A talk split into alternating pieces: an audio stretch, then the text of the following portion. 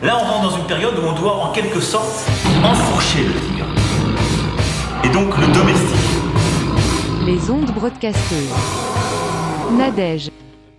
Euh, bonjour, euh, moi je suis musicienne et je voulais dire qu'en fait je suis euh, super rassurée de la politique de Macron en matière sanitaire pour ce qui concerne la réouverture des lieux notamment de culture puisqu'il s'entoure de l'avis des plus grands scientifiques et des meilleurs épidémiologistes du pays, en la personne par exemple de De Villiers et Jean-Marie Bigard. Euh, donc du coup, j'avais un petit message pour Laetitia Hallyday. Euh, Laetitia, est-ce que tu peux appeler ton pote Manu au sujet de la réouverture des festivals? Je crois que ça nous aiderait beaucoup pour cet été. Merci.